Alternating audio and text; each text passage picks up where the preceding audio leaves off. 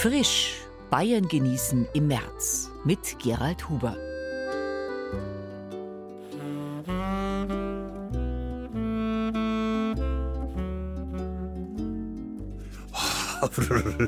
Gescheit kalt war es diese Woche oder wie wir hier im Süden Deutschlands sagen täten, frisch. Ein hochinteressantes Wort und durch und durch deutsch. Warum? Das wollen wir in der heutigen Sendung klären, in der wir außerdem eine ganze Menge außerordentlich frischer Themen für Sie versammelt haben. Frisch gebadet. Der Pfaffenhofener Bestsellerautor Steffen Kopetzky und seine Regentonne.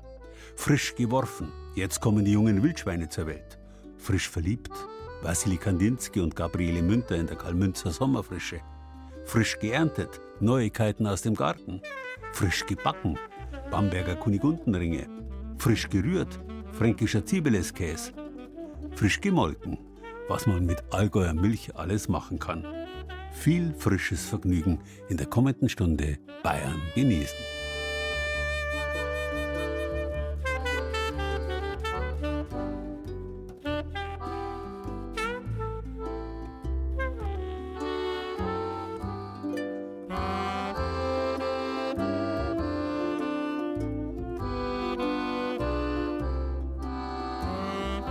Frisch, das ist keineswegs ein Euphemismus, also eine sprachliche Verharmlosung offen fühlbarer Kälte, sondern ein ganz eigenständiges süddeutsches und damit hochdeutsches Wort für kalt.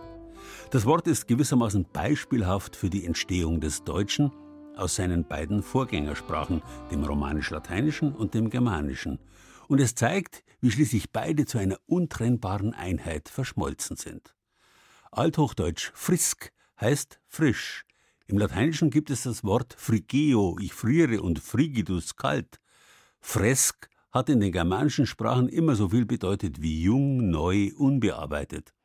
Beide Wörter haben ihren Weg zunächst selbstständig weitergeführt. Aus frigidus wurde romanisch frigido, italienisch freddo.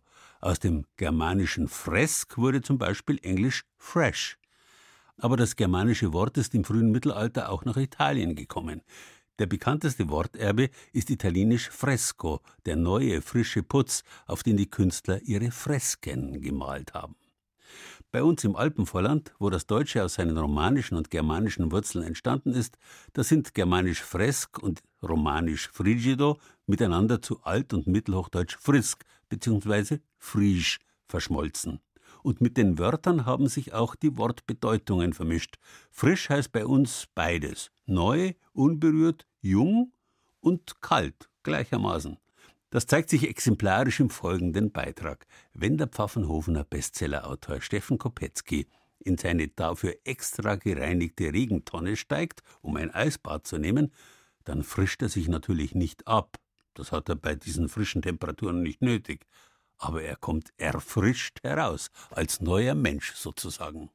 Also man kriegt halt einen ganz anderen Blick auf die Welt, wenn man in der Eistonne sitzt und auf die Welt so schaut. Man spürt so Elementarkräfte, die an einem arbeiten und man erfährt sich selbst auf eine interessante Weise und auch gleichzeitig ist man trotzdem irgendwie auch ein bisschen körperlos. Also man schwebt so in der Kälte, man wird so eingepackt davon und klar, also ich meine, es ist natürlich dann auch immer so ein bisschen sportlich, weil man eben jeden Morgen so ein bisschen schaut, wie lange halte ich es aus. Und wenn es richtig kalt ist, dann zittert man nachher und hat all diese ganzen Effekte natürlich. Ich denke mir, Eisbaden in der freien Natur, man bewegt sich ja dann, also man möchte ja dann schwimmen, man geht ja da nicht rein und steht still. Hier in der Tonne hast du keine Chance. Ist da der Fluchtreflex nicht umso größer? Nein, das ist ja eine Frage des Wollens und der gedanklichen Vorbereitung. Und wenn du jetzt einsteigst, kannst du dann überhaupt noch mit mir sprechen? Ich würde sagen, wir lassen es mal drauf ankommen. Wir probieren es mal also aus. Also ich habe jetzt einen Deckel, da habe ich so einen Stein drauf, damit es bei den Stürmen dieser Tage nicht weggeweht wird. Und hier ist jetzt das Wasser. Das ist die Menge, die man braucht, damit es eben dann voll ist. Ja? Also es ist also zwei Drittel. Ich tue mal meine Hand rein. Ja, schon eisig kalt. Eisig kalt, ja ohne mit der Wimper zu zucken. Oh. Oh. Ja, es ist schon immer herrlich. Das, der erste Moment ist immer so, ähm, oh, ist immer so frisch. Schaust du in deinen Garten? Ja, ich schaue auf meine Bonsai-Sammlung, die da im Winterquartier unter dem Laub ruhen und überlege mir, wie ich sie dann im April oder wann rausholen werde. Die große Kiefer da, die muss ich zurückschneiden und eben in einen schmalen, flachen Topf setzen wirst du zum Gärtner in der Tonne. Ich dachte, da wirst du noch mehr zum Schriftsteller. Ja, Gärtnern ist meine große Leidenschaft. Die Verbindung mit der Natur, auch das Gemüsegärtnern. Und Schriftsteller bin ich ja über allem. Also ich verarbeite ja alles, was ich erlebe in der Literatur. Die Eistonne ist eigentlich wirklich Meditation, wenn du nicht gerade da bist und mich dazu zwingst, die ganze Zeit irgendwas zu sagen. Tut mir leid, wir sind jetzt mal kurz still, dass es meditativer wird. Das Schöne ist natürlich, wenn man die Vogel sieht. Ich mag die Vögel so gern. Und zum Glück haben wir noch einige. Wir sitzen dann drumherum auf der Birke und in der, in der Hecke und da ist wieder eins. Das freut mich so sehr. Kein Eis in der Tonne, aber man sagt ja schon, Eisbaden ist es sogar zwischen 5 und 10 Grad. Klingt jetzt gar nicht so kalt. Wie kalt ist es jetzt in der Tonne? Weißt du das ungefähr? Ich schätze mal 4 Grad. Wie lange bleibst du für gewöhnlich da drin? Da habe ich jetzt keine Vorgabe, also bis ich halt dann denke, dass es jetzt reicht. Der Rekord liegt bei über zweieinhalb Stunden. Ja, es gibt Leute, die trainieren das richtig, die machen Sport draus. Keine Messerstiche auf der Haut? Also jetzt gerade ist es so eine Form von, es äh, prickelt ein bisschen. Die Hände sind am meisten betroffen, die Füße, die Gliedmaßen sind die, denen es am schwersten fällt, weil die natürlich am schlechtesten durchblutet sind. Und langsam kommt so die Idee auf, dass ich vielleicht jetzt dann auch wieder rausgehen will. Auf jeden Fall, du darfst. Aber ich muss man ja nicht fragen. Ja, das ist nett, ja. Also, danke. du hast gesagt, Schriftstellerei hat sehr viel mit Selbstdisziplin zu tun. Das Eisbaden hat auch sehr viel mit Selbstdisziplin zu tun. Das stimmt, dass man eben tatsächlich sich aufrafft. Manchmal möchte man nämlich gar nicht, denkt man sich, dass es doch dann zu kalt wäre. Und da überwinde ich mich schon jeden Morgen und setze mich dem kalten Wasser aus. Und klar, das ist äh, Teil unserer Disziplin, vor das leere Blatt oder das leere Word-Dokument sich zu setzen und etwas zu schaffen, was es vorher nicht gab. Willensstärke so. ist gefragt. Und jetzt geht's wieder raus. So, jetzt machen wir den Deckel drauf. Ja, ich bin schon ein bisschen steif, also klamm. Die Haut fühlt sich taub an, das ist äh, normal und ziemlich gut durchblutet. Gell? Ziemlich rosa, ja. ja. Krebsrot. Oder Babyrosa. es ist so wie eine Stunde joggen. Man kann es auch abkürzen, man kann ein paar Minuten ins Eisbad steigen. es tut mir gut am Morgen, ich stehe auf, ich komme gut in den Tag und ich bin stolz drauf. Es gibt mir inspirative Impulse. Und jetzt startest du frisch in den Tag. Danke, dass ich dich begleiten durfte. War mir ein Vergnügen, komm gerne wieder. Und nächstes Mal steigst du auch rein. Ohne Mikro und da muss mich irgendwer rausziehen. Ich schaffe es dann selber nicht mehr. Du würdest dich wundern, probierst du, du kannst es gleich probieren. Ich denke da an die frisch gegründete Spider-Murphy-Gang 1978. Splish, splash, I was taking a bath. Long about Saturday night. I rubbed up, just relaxing in the tub. Thinking everything was alright. Well, I stepped out the tub, put my feet on the floor. I wrapped the towel around me and I opened the door. And splish splash, I jumped back in the bath. Well, I was out to know there was a party going on. There was a splishing and a splashing, feeling with the feeling, moving and a grooving, rocking and a rolling. Frisch. Wichtig bei uns im Süden ist das lange I, wie auch in Disch oder Fisch. Neuhochdeutsch hat sich das lange I von Frigidor, das im Mittelalter noch überall gang und gäbe war, bloß im Bayerischen erhalten. Frisch. Wenn er auf den Tisch kommt, ist der Fisch hoffentlich frisch. Wobei auch wenn ein Fisch ein Kaltblüter ist, auf dem Tisch sollte er schon warm sein. Also warm und frisch. Hier kommt halt der germanische Wortbedeutungsanteil von frisch zum Tragen, unberührt neu. Deswegen gibt es auch Leute, die stoßen sich dran, wenn zum Beispiel, wie man häufig hört oder liest, von einer frisch renovierten Wohnung die Rede ist. Renovieren heißt erneuern und neu erneuern wäre halt doppelt gemoppelt. Da muss man aber einschränken, frisch kann nicht nur ein Adjektiv sein, sondern auch ein Adverb, also ein Beiwort zu einer Tätigkeit, und da bedeutet es auch so viel wie jüngst. Und gegen eine jüngst renovierte Wohnung ist nun wirklich nichts einzuwenden. Nur vor diesem Hintergrund ist zu verstehen, warum junge Wildschweine, die jetzt im März auf die Welt kommen, also jüngst geboren sind, Frischlinge heißen. Wer in den nächsten Wochen im Wald unterwegs ist, sollte höllisch aufpassen, dass er nicht einer frisch führenden Bache begegnet. Eine solche kann nämlich höchst ungemütlich werden. Da ist es weitaus komfortabler und genussvoller, sich zum Beispiel auf dem Wildberghof in Buchet im Landkreis Deckendorf damit zu beschäftigen.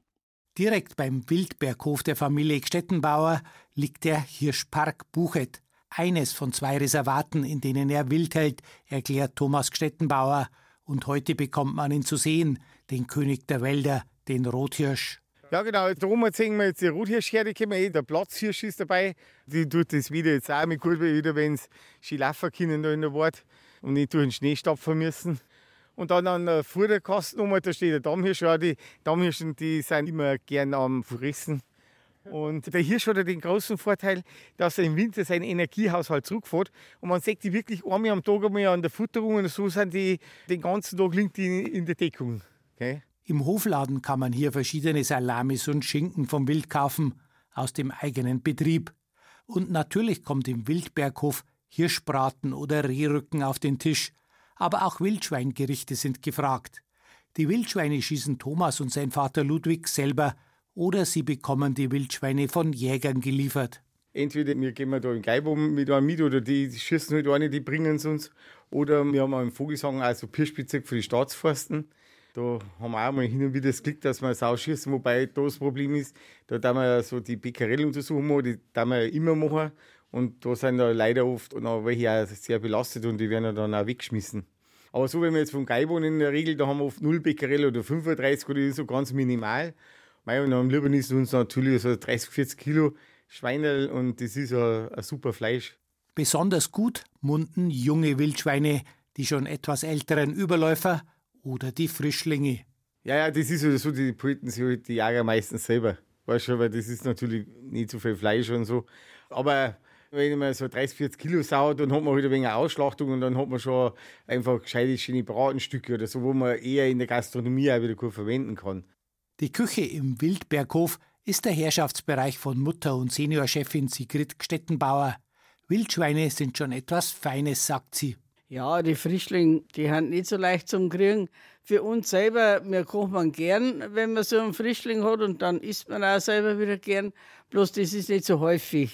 Man kommt da nicht so leicht dran, als wie an so einen Überläufer. Aber vom Fleisch her, von der Qualität, ist das bis zu 50, 60 Kilo genauso gut. Man kocht halt ein bisschen länger, weil es dann eben nicht mehr so wie ein Kaiberl ist. Aber es muss nicht gleich ein Frischling sein und Wildschwein kommt bei Sigrid Stettenbauer in verschiedenen Varianten auf den Tisch. Sie sagt, alle schmecken. Man kann jetzt einen Nacken in der Röhre braten, wie ein normaler Schweinsbraten, und mit Bier aufgießen. Das ist natürlich ganz was Herzhaftes. Die mageren Stücke von der Keule, die macht man halt im Topf, die schmort man. Die werden dann mit Rotwein aufgossen und wird dann eine schöne Wildsauce dran gemacht. Und nicht zu verachten ist halt das Gulasch oder mehr Wildschweinpflanzerl. Hirsch- und Wildschweinpflanzerl gehen bei uns schon sehr gut. Gerade die jungen Leute, die gern so kurze Gerichte oder einfach was Leichtes essen. Also es ist in aller, in jeder Weise gut zum Hernehmen. Auch Ludwig Stettenbauer schwört auf Wild, zumal das vom eigenen Hof. Etwas Besseres gibt es nicht, versichert der Seniorchef. Wir haben auf unsere Bergwiesen lauter gut Gras, die kriegen alles, was ist. Wir sind natürlich Biobetrieb. Das heißt, da kommt kein Pflanzenschutzmittel, keine künstlichen Dinge nicht auf die Weiden. Und im Winter futtert man Bio-Hai dazu. Also optimaler kann man die Tiere nicht versorgen. Und Ludwig Stettenbauer leistet auch seinen Beitrag dazu, dass immer wieder mal ein Wildschwein ins Haus kommt. Es ist alles da. Verschiedene Arten von Wildtieren.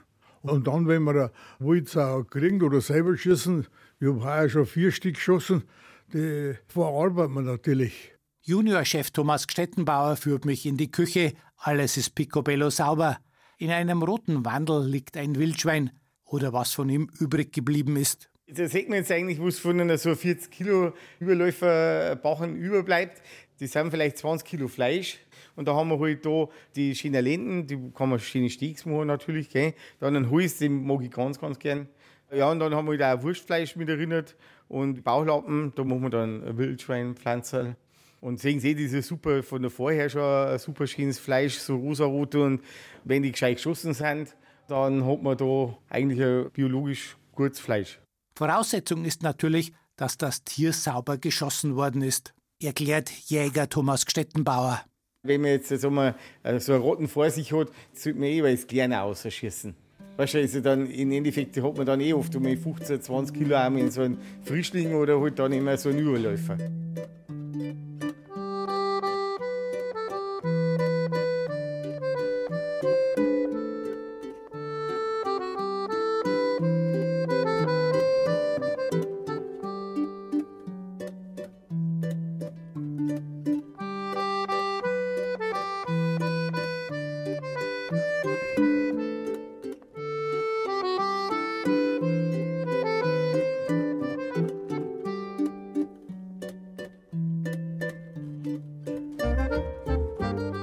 Beginn der Fastenzeit am Aschermittwoch war in den alten Bauerngesellschaften auch die lange Fest-, Ferien- und Freizeit zu Ende, die im Prinzip den ganzen Winter über gedauert hat.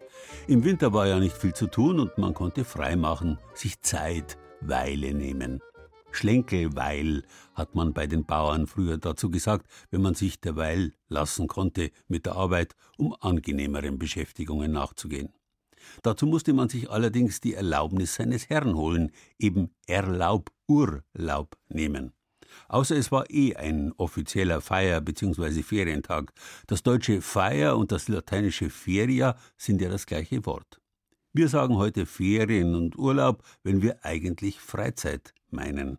Und dafür haben wir ein paar Wochen im Jahr, bevorzugt im Sommer, wo wir unter anderem an Orte fahren, die früher bei adligen und reichen Bürgern schon beliebt waren allerdings unter anderem Vorzeichen.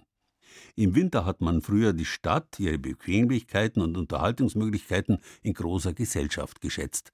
In der warmen Jahreszeit aber ist man für einige Monate umgezogen ins Landhaus, auf den Sommersitz, um der Hitze und dem Gestank der Stadt zu entkommen. Man fuhr in die Sommerfrische.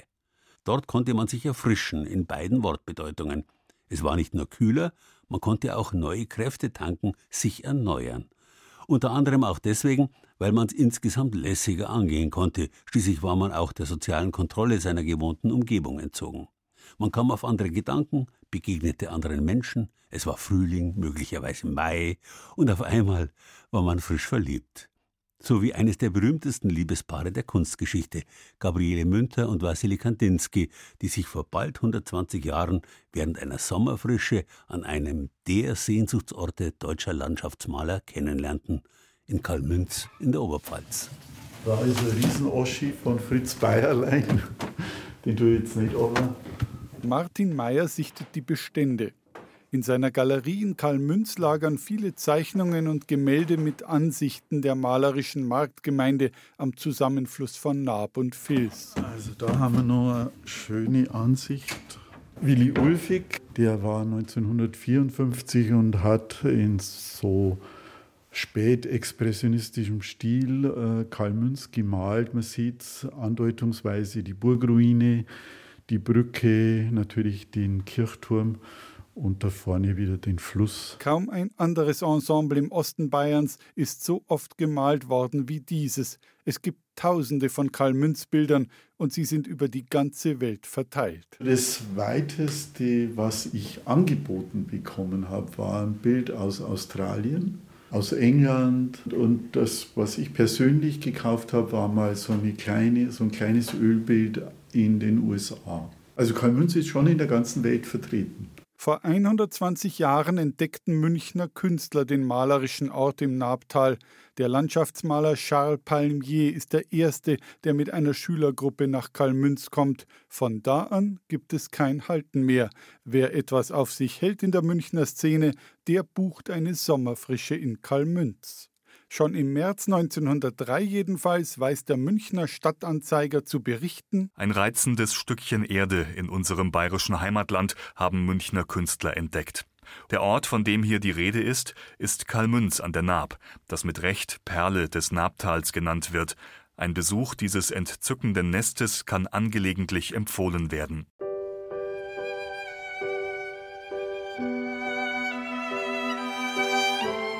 Vielleicht ist es diese Zeitungsnotiz, vielleicht eine Postkarte von Karl Münz, die im gleichen Jahr Wassily Kandinsky in München in die Hände fällt. Der Maler jedenfalls setzt sich in den Zug nach Regensburg, dort schwingt er sich auf sein Fahrrad und radelt die 30 Kilometer das Nabtal hinauf. Kandinsky quartiert sich in Kalmünz ein, aber er hat nicht vor, seine Sommerfrische hier alleine zu verbringen. Da schreibt er an die Münter, so was Feines, Vielseitiges, Sympathisches findet man nicht leicht wieder. Also Kalmünz ist gemeint. Ja, und äh, die Münter ist der Einladung gefolgt und kam dann zwei Wochen nach Kandinsky hier. Die hat ein Schiff genommen. Damals gab es eine Bootslinie von Regensburg nach Kalmünz. Die Fahrt hat vier Stunden gedauert. In den folgenden Wochen wird aus den beiden Sommerfrischlern ein Liebespaar.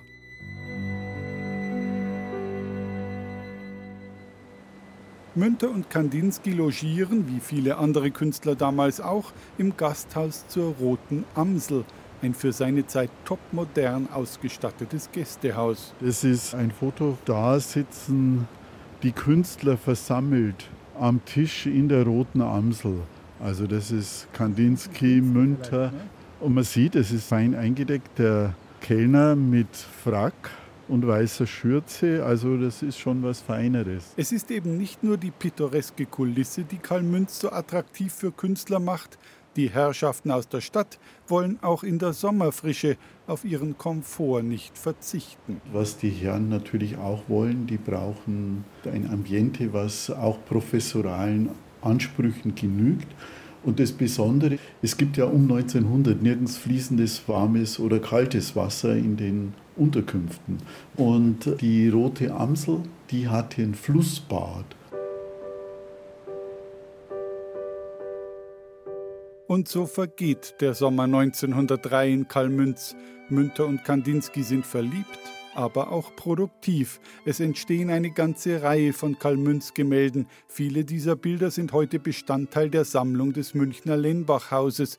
Die übrigen sind in alle Welt verstreut.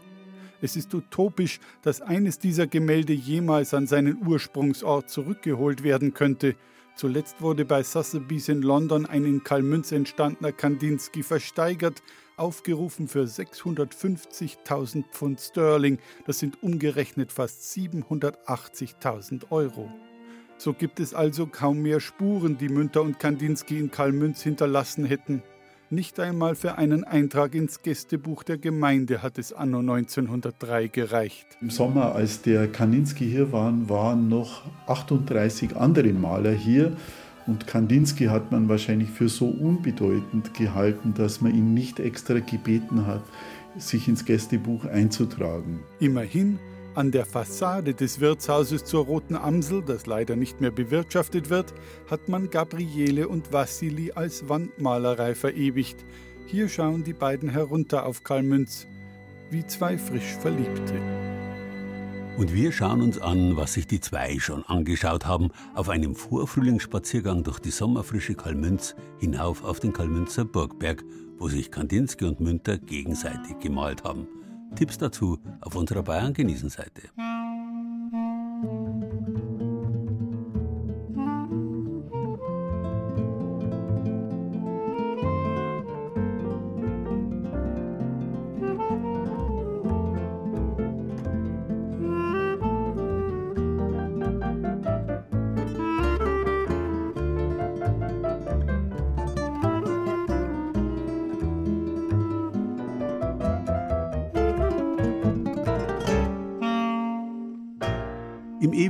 Kreislauf aus Werden und Vergehen stehen die Zeichen jetzt eindeutig und für jeden sichtbar auf Anfang. Bevor die Römer ihren Neujahrstag auf den Zeitraum der Wintersonnenwende gelegt haben, war der März der erste Monat des neuen Jahres. Was erstens erklärt, warum der damals zwölfte Monat, Februar, bis heute der Rumpfmonat ist, für den einfach nicht mehr genug Tage vorhanden waren, und warum September, Oktober, November und Dezember immer noch so heißen obwohl sie längst nicht mehr siebter, achter, neunter und zehnter Monat des Jahres sind. In der Wintersonnenwende hat der Tag zu wachsen begonnen. Unmerklich zunächst. Mittlerweile aber ist er schon mehr als drei Stunden länger geworden und damit auch heller und frischer. Das Jahr ist noch frisch und endlich ist, obwohl es noch ziemlich frisch ist, der Frühling, der meteorologische zumindest ganz frisch eingekehrt. Ich kenne eine ganze Reihe Leute, die um diese Zeit voller Unruhe sind, weil sie es schon gar nicht mehr erwarten können, dass es endlich draußen wieder aufgeht, auf dem Feld oder zumindest im Garten, jetzt wo Schneeglöckerl und Krokus längst blühen und dem tristen Wintergrau wieder ein bisschen frische Farbe entgegensetzen.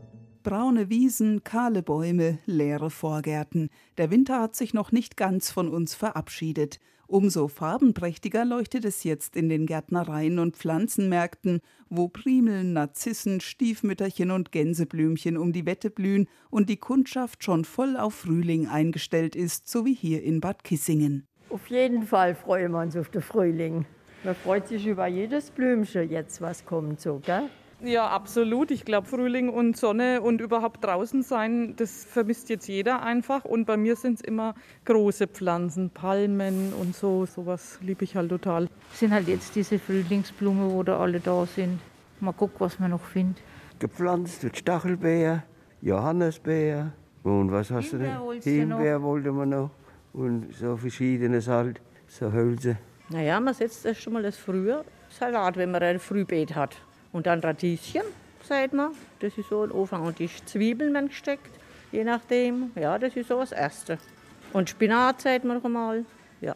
Die Hobbygärtner stehen wieder in den Startlöchern und auch im Geschäft von Gärtnermeister Dieter Schleret herrscht entsprechend Betrieb. Jetzt im Frühjahr zählt's. Das merkt man jetzt an Tagen, wo es schön sonnig ist, ganz besonders. Wenn die Pflanze und die Natur loslegt, legt der Mensch auch wieder los. Besonders gut gehen jetzt die aktuellen Frühlingsblüher und jetzt um die Zeit natürlich das Gemüse. Gemüse steigt die letzten fünf Jahre immer mehr im Fokus und der Kunde hat da mehr und mehr den Wunsch, Gemüse zu kultivieren. Einmal aus dem eigenen Garten, also denkt an die Selbstversorgung. Und im Zweiten ist es dann auch wieder, dass ich weiß, was ich habe. Weil über meinen gesunden Boden, über das, was ich ausbringe und wie ich das Gemüse behandle, weiß ich halt, was ich habe. Diesen Trend kann Marianne Scheu-Helgert bestätigen, die Chefin der Bayerischen Gartenakademie an der Landesanstalt für Weinbau und Gartenbau in Veitshöchheim. Und seit Beginn der Corona-Pandemie haben offenbar noch mehr Menschen ihren grünen Daumen entdeckt. Wir haben das auch im Gartentelefon unserer Bayerischen Gartenakademie verspürt. Es sind mindestens doppelt so viele Anfragen wie sonst und auch Mailanfragen haben ganz kräftig angezogen, weil einfach gerade im ersten Jahr mir viele Leute auch privat gesagt haben, wie sehr sie jetzt erkannt haben, wie schön das ist, wenn man über, und sei es bloß über einen Balkon verfügt. Im Schaugarten in Veitshöchheim sprießt nach dem milden Winter schon das erste zarte Grün aus dem Boden. Es hat ja viele Niederschläge gegeben und die ersten warmen Tage, die ja zwischendurch immer wieder mal eingestreut sind, führen dazu, dass es kräftig grün dort sprießt. Manchmal sogar zu viel und jetzt stehen wir hier gerade vor dem behaarten Schaumkraut. Ist eigentlich ein schlimmes Unkraut, macht so weiße Blütchen und nachher springen die Samen. Aber jetzt wäre der richtige Zeitpunkt, das junge Grün zu ernten. Schmeckt klasse wie Kresse, also entweder als Topping in Salate oder mit Schmand, mit Frischkäse angemacht. Ganz toll, bisschen Knoblauch und Zwiebel, Zitrone dazu, fertig. Und noch etwas ist jetzt schon erntereif. Was wir hier im Garten haben und was ich auch zu Hause in meinem Privatgarten habe, ist Gartenampfer. Die Kinder fliegen übrigens drauf. Ich hatte das auch im Schulgarten, wie ich den einmal ein paar Jahre lang äh, betrieben hatte mit Kindern. Da will jeder Blättchen probieren und auch da empfehle ich eine Zubereitung mit Schmand, Knoblauch, bisschen Zitrone und ist wunderbar als Brotaufstrich, als Dip für andere Gemüse. Und gerade dieser Ampfer, dieser frische, zarte Gartenampfer, der gibt so richtig so einen säuerlichen Pep dazu. Und der sprießt schon mindestens seit 14 Tagen. Mit der ersten Gemüseernte aus eigenem Anbau hat es freilich noch etwas Zeit. Säen sollte man die frühen Sorten aber jetzt schon, rät die Expertin und erinnert an die Hitze- und Trockenperioden der letzten Jahre, gerade in Unterfranken. Deswegen werden wir hier so bald wie möglich mit dem Anbau starten. Dann haben wir Kulturen, die sind fast schon fertig, bevor die große Trockenheit kommt. Erbsen zum Beispiel. All das Frühgemüse, was es gibt. Zum Zweiten setzen wir auf Sägemüse mit langer Pfahlwurzel. Wir säen zum Beispiel Pastinaken, wir säen Möhren, wir säen Wurzelpetersilie. Die keimen umso besser, je feuchter der Boden noch ist und bilden dann als erstes eine ganz dünner, fadenförmige, aber teils metertiefe Wurzel aus. die überdauern praktisch diese Trockenheit. Und bei der Pastinake kommt noch etwas hinzu. Sie nutzt auch diese milden Winter. Die ist absolut winterhart die letzten Jahre gewesen. Das heißt, der Hobbygärtner kann im Februar ernten eine frische Pastinake aus dem Garten.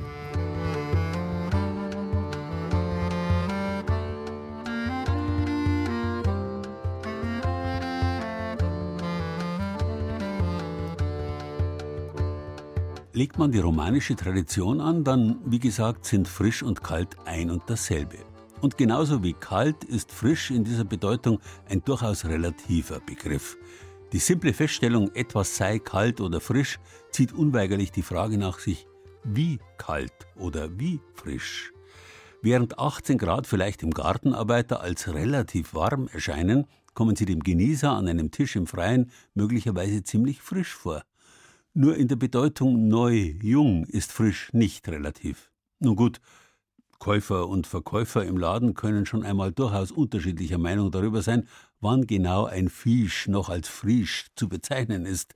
Und natürlich ist ein 40-Jähriger gegenüber einem 18-Jährigen steinalt, obwohl er verglichen mit einem 80-Jährigen ein junger Hupfer ist. Und so wie mit Menschen ist es auch mit Traditionen. Man meint immer bloß, sie seien uralt, weil man's nicht anders kennt. Meistens aber sind sie jünger als gedacht. Noch ziemlich jung und frisch zum Beispiel ist eine Tradition aus dem oberfränkischen Bamberg. Gerade mal 50 Jahre ist es her, dass man die kulinarische Tradition der Kunigundenringe erfunden hat. Die gibt's nur zu einer bestimmten Zeit im Jahr, nämlich in den Wochen um den Namenstag der heiligen Kaiserin und Bamberger Bistumsgründerin Kunigunde herum. Der ist alljährlich am 3. März mag's noch so frisch sein. Kunigund macht warm von und, heißt's in der bekannten Bauernregel, und der Kunigundenring macht auch warm von innen, zumindest wenn er frisch ist. Am besten schmecken solche Gebäcke, wenn sie lauwarm sind, sage ich mal. Also nicht direkt aus dem Ofen, aber sagen wir, wenn sie so ein ganz kleine bisschen Temperatur noch haben. Bäckermeister Michael Kerling lässt sich das kreisrunde, brezengroße Gebäck mit großem Loch in der Mitte schmecken. Es stellt den Ring der Kaiserin Kunigunde dar, um den sich mehrere Legenden ranken. In Kerlings Traditionsbäckerei in Bamberg werden die Kunigundenringe in den Wochen um den 3. März herum in den Ofen geschoben. An diesem Tag im Jahr 1033 starb die heilige Kunigunde, die gemeinsam mit ihrem Mann Heinrich das Bamberger Bistum gestiftet hatte. Seit den 1970er Jahren gilt der 3. März als Kunigundentag. Dann hat man natürlich versucht, auch kulinarisch, sage ich mal, jetzt irgendwo eine Würdigung zu finden.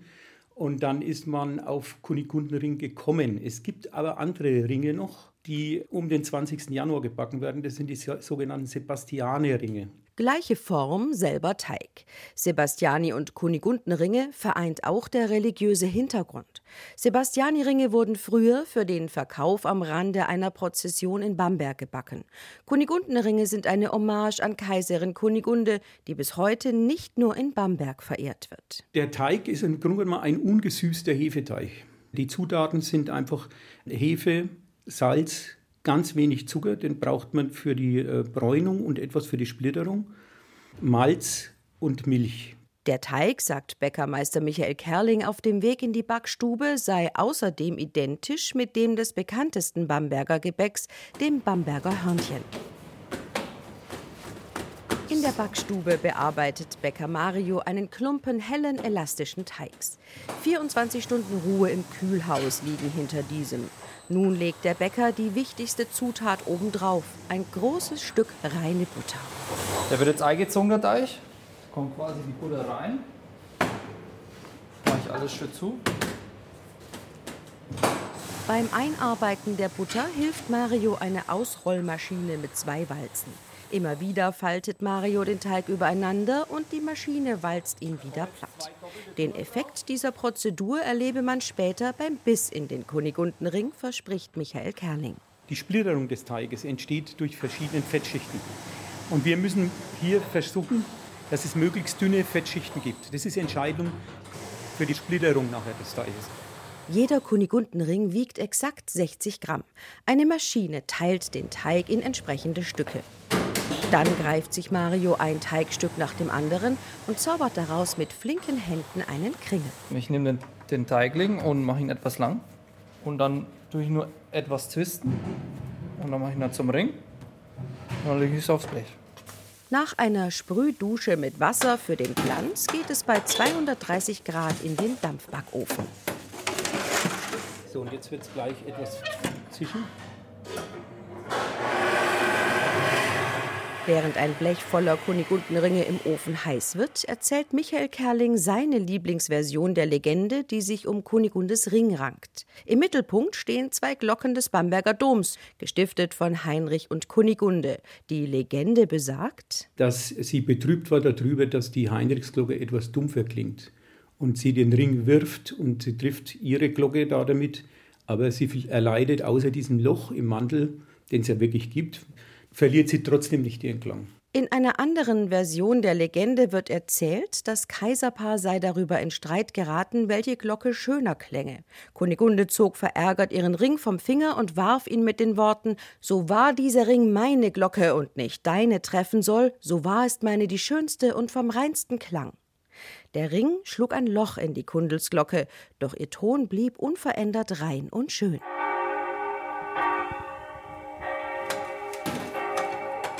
Nach einer Viertelstunde kommen die Kunigundenringe aus dem Ofen und landen wenige Minuten später frisch in der Auslage der Bäckerei Kerling in der oberen Königstraße 12 in Bamberg.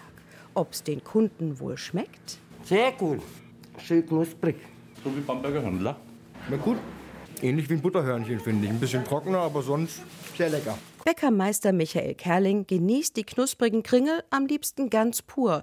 Aber da hat jeder seine eigene Tradition. Manche tun auch nochmal Butter drauf und Marmelade. Aber da würde ich darauf verzichten. Ich würde nur eine Marmelade nehmen. Bayern genießen. Das Zeit für Bayern Magazin. Jeden ersten Samstag im Monat auf Bayern 2.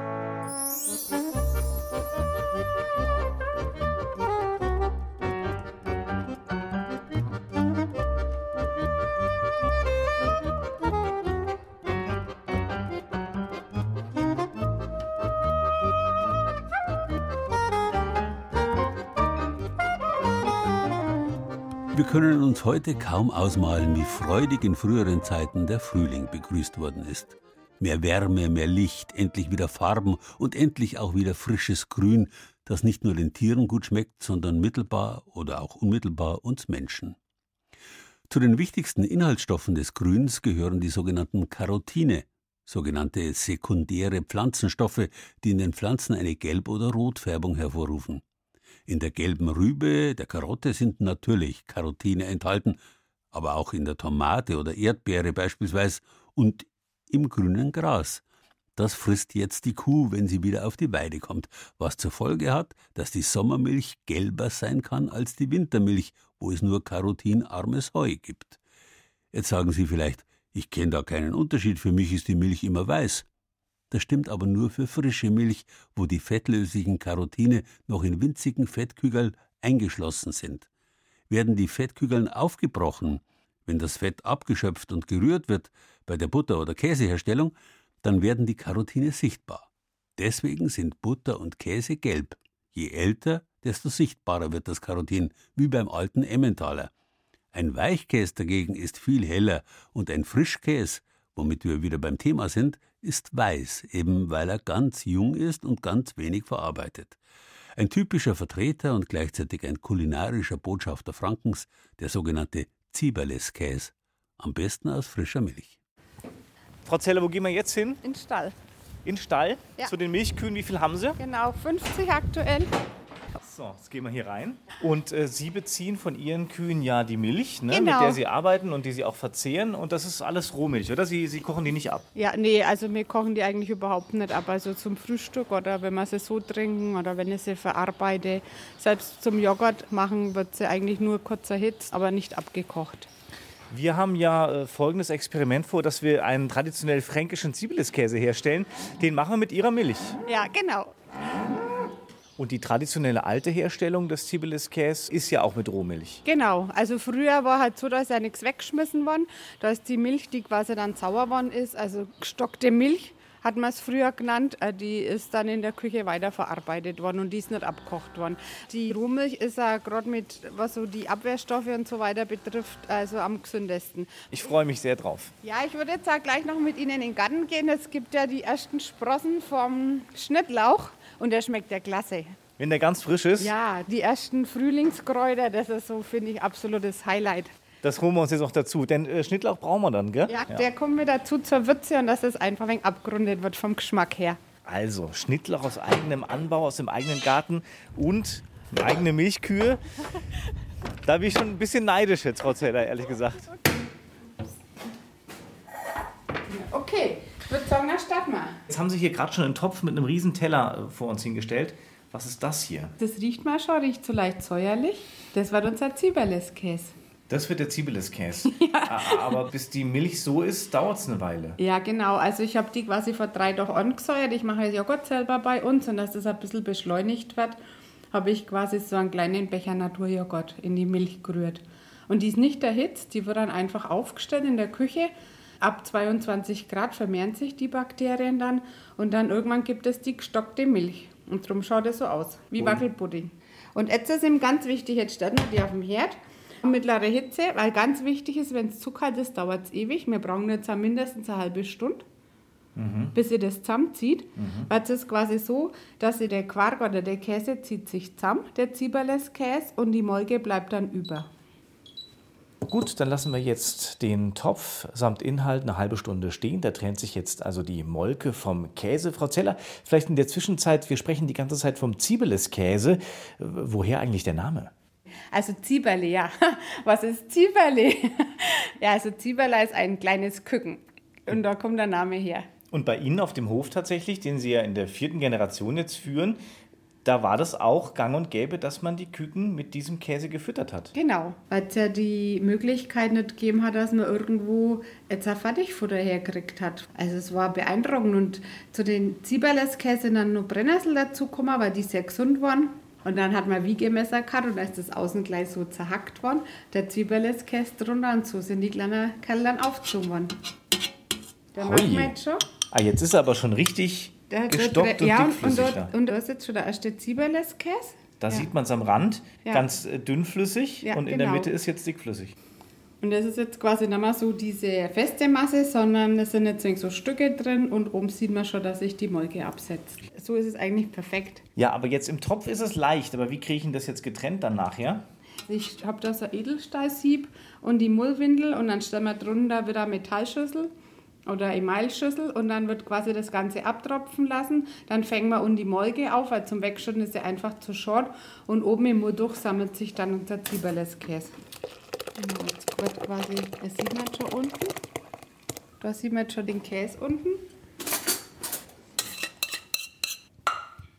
Und jetzt trennt sich das Ganze quasi. Jetzt, wenn man das hochhebt, dann haben wir schon wieder. Es läuft die Molke ab. Genau. Das ist jetzt unser Zwiebeleskäse.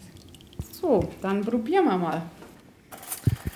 Also, jetzt machen wir von dem grobkörnigen was rein, ne? Nicht zu wenig, würde ich sagen. Nicht zu wenig. Ja. Und damit man das jetzt ein bisschen, dass es einfach ein wenig homogener wird und sich schön aufs Brot streichen lässt, gehen wir jetzt dann, wenn wir einen anmachen, mit dem Schnittlauch und mit Salz und Pfeffer noch ein bisschen vor dem abgeschöpften Sauerrahm dazu. Man kann eigentlich viel Kräuter, man kann auch Petersilie drauf tun, schön fein.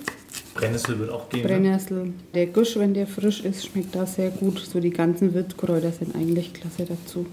Ich nehme ja mal frischen Pfeffer, frisch gemahlenen Pfeffer. Erstens ist er dünner und zweitens schmeckt der viel besser. Und dann ist Salz dazu.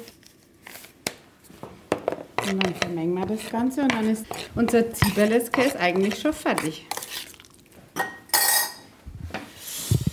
So, Kann los losgehen? Ja. Oh, sehr gut. Ich freue mich jetzt sehr drauf. Mm. Mhm. Sehr gut.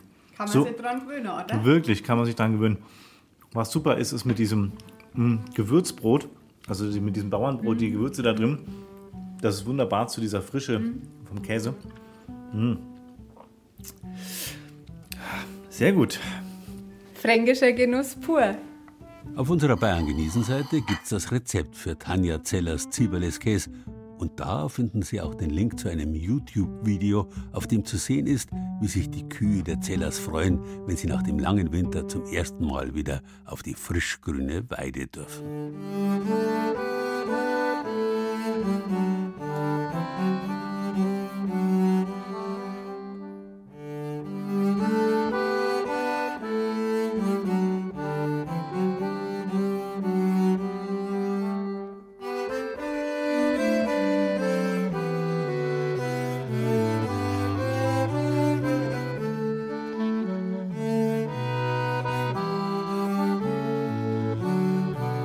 Selbstverständlich unterscheidet sich Milch aus Frischfütterung nicht nur in der Farbe von Heumilch oder dergleichen und selbstverständlich kann man mit frischer Milch noch viel mehr machen als Ziberleskäse. Zumal, wenn sie aus der bayerischen Milchgegend schlechthin kommt, dem Allgäu. Frischer und echter kann man sich die Natur nicht auf der Zunge zergehen lassen, heißt es auf der Website von Ofterschwang im Allgäu. Die dortige frische Palette reicht vom Allgäuer Bergkäse bis zum Eis aus frischer Ofterschwanger Milch. Schließlich fällt der Startschuss für die Erfrischung schlechthin Jahr für Jahr früher. Es ist Melkzeit im Stall von Ludwig Auffinger aus Hüttenberg, einem Ortsteil von Ofterschwang im Oberallgäu. Er ist einer von heute nur noch acht Bauern, die täglich die frische Milch in die örtliche Sennerei liefern. Sie liegt in Sichtweite seines Hofes. Er legt Wert darauf, dass seine Tiere so gut wie nur Heu und Gras fressen. Die Fütterung beeinflusst einfach die Milch. Das kann auch der Käser dann sagen. Sobald die ersten Kühe auf der Weide sind, verändert sich die Milch. Dann muss er das Käseverhalten, gerade in dem Rohmilchkäsebereich, wie wir es machen in Hüttenberg, da ist das Verhalten von der Milch ganz anders. Da muss er mit Kulturen ganz anders arbeiten, mit den Temperaturen, weil die Milch andere Ausgangsposition hat als wie in der Winterfütterung. Und wie schmeckt sie dann, diese frische Milch? Und sie schmeckt halt süßlich, oder? Aber an was man das, wie ich das erklären soll, habe jetzt. Intensiver als übliche Milch, das man im Supermarkt kauft. Geschmacksintensiver. Massimo Maguolo kommt Ludwig Auffinger zu Hilfe. Maguolo ist der Eismacher in Ofterschwang. Gar nicht so leicht, den Geschmack frisch gemolkener Milch zu beschreiben.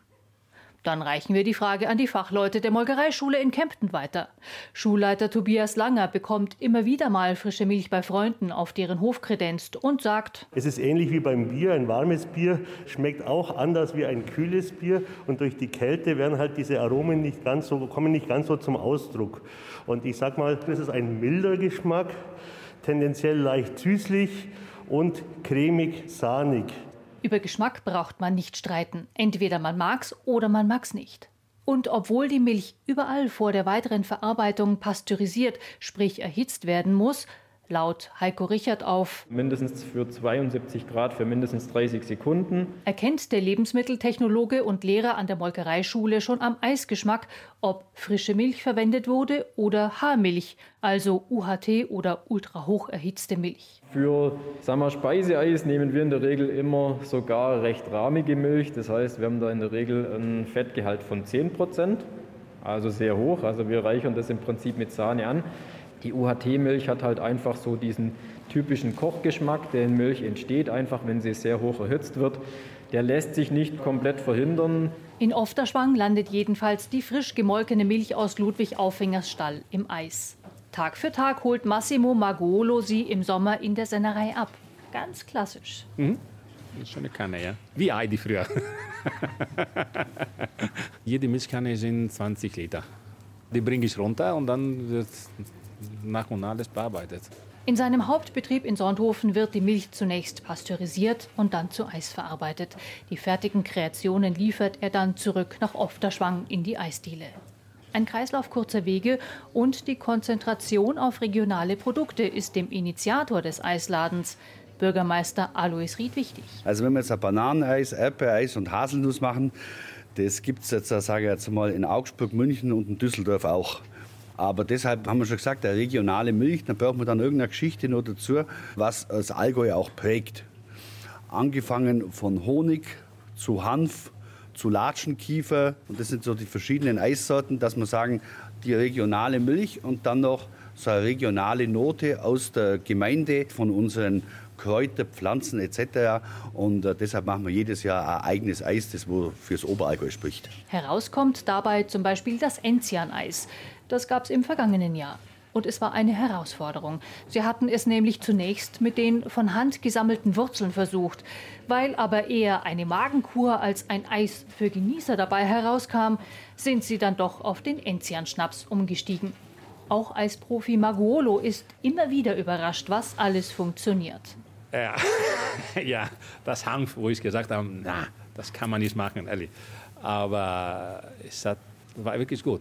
Oder das Bergkäse. Das Bergkäse, wer denkt, ist ein Bergkäse in Eis. Aber nach langen Tests wahrscheinlich mein Favorit. Weil der hat diese salzige und süßes gleichzeitig im Mund gehabt, aber ganz dezent. Er ist so harmoniert, dass automatisch hast du Lust auf eine zweite Kugel gehabt. Super. Im Mai wird die Eisdiele wieder öffnen. Welche Spezialität es in diesem Sommer geben wird, will Alois Ried noch nicht verraten. Frischmilcheis wird es vermutlich nicht sein. Das hatten sie nämlich schon mal. Tobias Langer von der Molkereischule ist jedenfalls neugierig geworden. Auch er will im Sommer in Ofterschwang mal vorbeischauen. Und einen wichtigen Tipp hat er noch. Kauft Eiscreme, wenn ihr einen vollmundigen, sahnigen Geschmack haben wollt, weil da eben nur Milchfett drin ist, während bei Speiseeis oft das Milch ausgetauscht wird durch Pflanzenfette.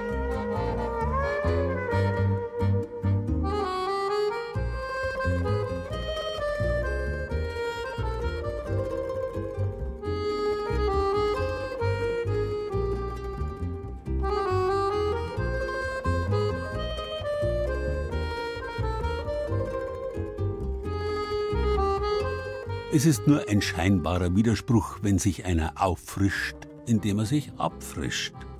Wer sich von oben bis unten abkühlt, der kommt, wie Steffen Kopetzky aus seiner Tonne, mehr oder weniger von unten bis oben erneuert. Daran sieht man auch, dass im ewigen Auf und Ab von Temperaturen und Jahreszeiten der Zeitpunkt von Frische immer etwas relativ Empfundenes bleibt. Eigentlich kann man in jedem Monat des Jahres, an jedem Tag, zu jeder Stunde frisch anfangen, weil zu jeder Zeit gilt, dass frisch gewagt halb gewonnen ist. Aber am schönsten ist der Neuanfang halt immer noch jetzt, wenn der Frühling beginnt, wenn man das neue Jahr gewissermaßen auf frischer Tat ertappt. Und selbst wer nicht mehr ganz frisch ist, weil er schon viele Lenze auf dem Buckel hat, der erlebt ihn immer wieder gern, diesen Moment alter Frische, der in die müden Knochen fährt wie eine frische Brise. Einen schönen Frühlingsanfang wünsche ich Ihnen. Frisch. Das war Bayern genießen im März. Mit Gerald Huber und sieben Beiträgen aus den sieben bayerischen Regierungsbezirken. Sarah Koschamos war dabei, wie sich der Pfaffenhofener Bestsellerautor Steffen Kopetzky in seiner Regentonne abgefrischt hat. Thomas Muggenthaler hat über die Frischlinge und Überläufer in Niederbayern berichtet. Was Wassili Kandinsky und Gabriele Münter in ihrer Kalmünzer Sommerfrische getrieben haben, hat Uli Scherr erzählt. Anja Bischoff war dabei, wie Bamberger Kunigundenringe gebacken werden. Wie fränkischer Zieberliskäse gemacht wird, dabei hat Tobias Föhrenbach zugeschaut. Neuigkeiten aus dem Garten hat Anke Gundelach geliefert. Und Doris Bimmer hat erzählt, was man mit frischer Allgäuer Milch alles machen kann. Ton und Technik Luka Nikolic. Redaktion Gerald Huber.